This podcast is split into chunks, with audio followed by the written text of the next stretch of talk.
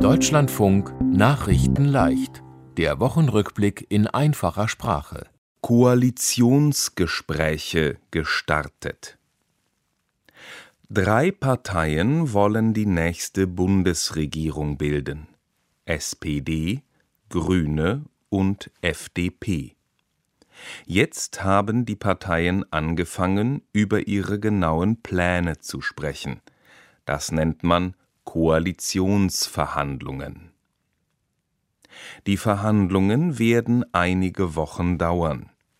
Die Parteien treffen sich jetzt immer wieder in vielen kleinen Arbeitsgruppen. Jede Arbeitsgruppe hat ein anderes Thema zum Beispiel Wirtschaft, Bildung oder Digitalisierung. Viele Diskussionen werden vor allem bei zwei Themen erwartet Klimaschutz und Finanzen.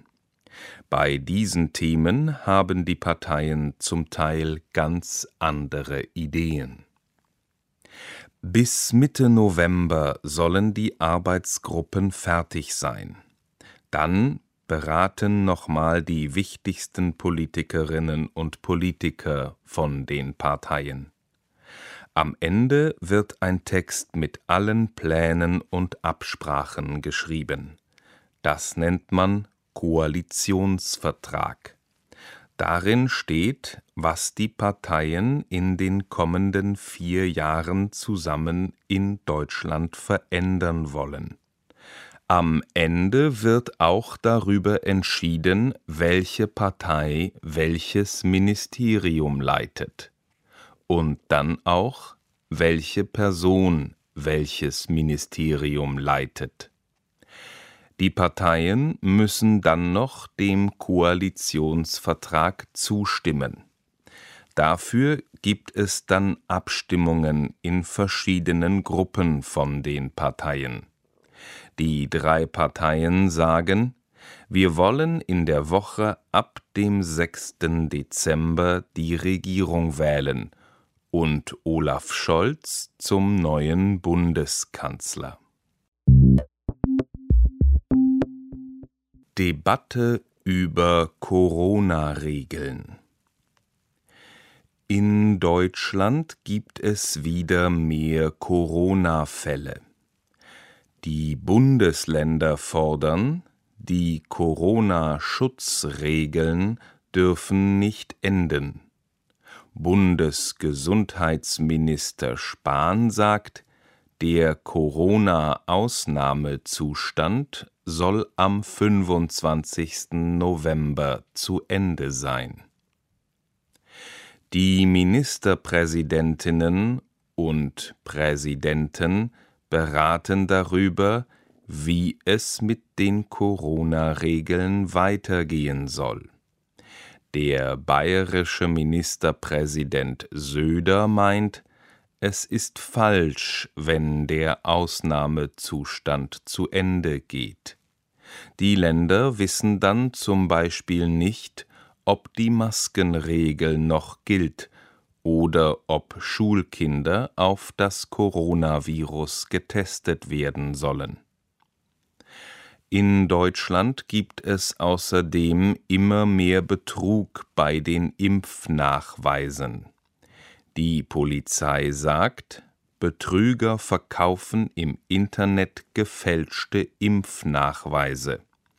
In Zukunft sollen die Täter strenger bestraft werden.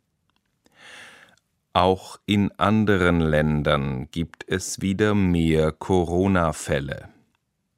Besonders schlimm ist es in Russland und Rumänien.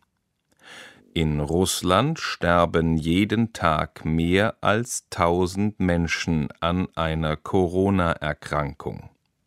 In Russland sind nicht so viele Menschen wie in Deutschland gegen das Coronavirus geimpft.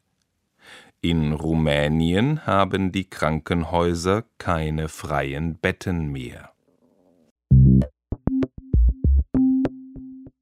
Bundesbankpräsident tritt zurück. Jens Weidmann ist Präsident von der Bundesbank. Er ist seit mehr als zehn Jahren im Amt. Jetzt will Weidmann noch dieses Jahr aufhören. Der Vertrag von Weidmann läuft eigentlich bis 2027. Weidmann sagt, ich trete aus persönlichen Gründen zurück. Weidmann hat auch Bundeskanzlerin Angela Merkel in der Geldpolitik beraten. Es ist unklar, wer neuer Präsident oder neue Präsidentin von der Bundesbank wird. Die neue Bundesregierung kann das entscheiden. Weidmann war immer für eine strenge Geldpolitik. Er war gegen die niedrigen Zinsen in der Eurozone. Weidmann meint, wenn die Zinsen zu niedrig sind, gibt es zu hohe Schulden. Weidmann hatte deshalb auch Streit mit dem früheren Chef von der Europäischen Zentralbank. Die Bundesbank arbeitet eng zusammen mit den anderen Zentralbanken von den europäischen Ländern. Menschenrechtspreis für Nawalny Das Europäische Parlament vergibt jedes Jahr den Sacharow-Preis. Den Preis bekommen Menschen, die sich für Menschenrechte und Meinungsfreiheit einsetzen. In diesem Jahr geht der Preis an den Russen Alexei Nawalny. Er ist Oppositionspolitiker und sitzt im Gefängnis. Nawalny ist der bekannteste Oppositionspolitiker in Russland. Er wurde vor über einem Jahr vergiftet und dann in Deutschland behandelt. Als er zurück nach Russland kam, hat ein Gericht ihn zu einer Gefängnisstrafe verurteilt. Deshalb gab es viele Proteste im Land. Denn viele Menschen sagen, Nawalny hat nichts falsch gemacht. Er ist ein politischer Gefangener. Das bedeutet, er ist vor allem im Gefängnis, weil die Regierung das so will. In Russland gibt es eine Art Machtkampf zwischen Präsident Wladimir Putin und Nawalny. Nawalny hat viele Videos zur Korruption in Russland gemacht. Dabei ging es manchmal auch um Putin und seine Freunde. Er hat auch eine Partei, die gegen Parteien von Putin antritt. Oft dürfen ihre Kandidaten aber nicht an Wahlen teilnehmen.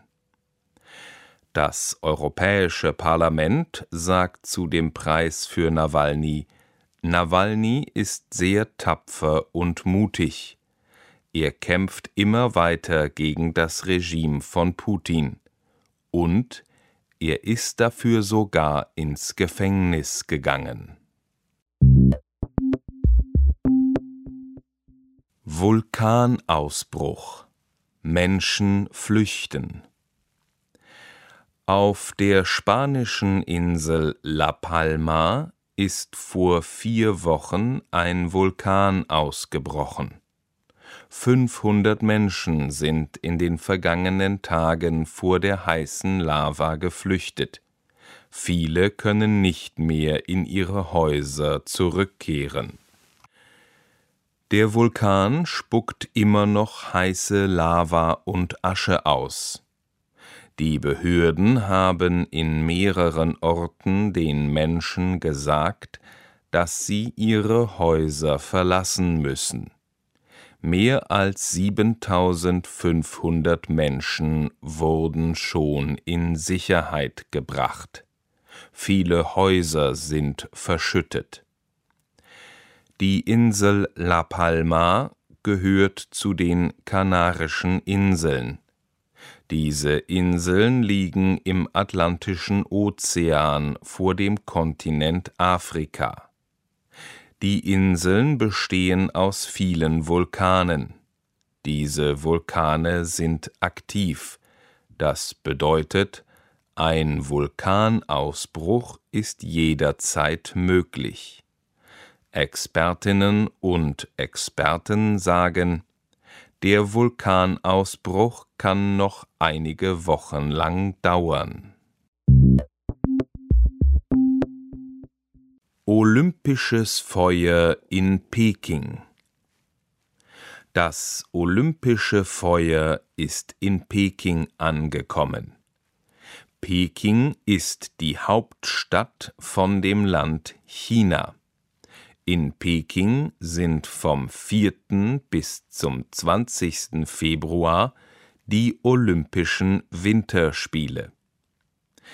In Peking waren 2008 die Olympischen Sommerspiele.